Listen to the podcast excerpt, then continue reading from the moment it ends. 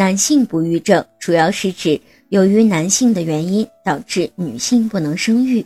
男性不育症的原因有：一、生殖道感染、先天性异常、全身性疾病都会引起不育的发生；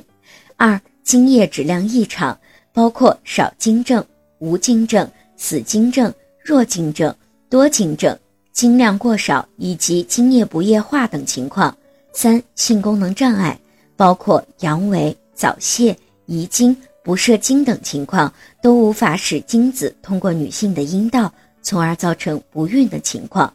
四、免疫学因素是指男子血清或者是精浆中存在一种抗精子抗体，从而自身产生抗精子免疫反应，致使免疫性不育。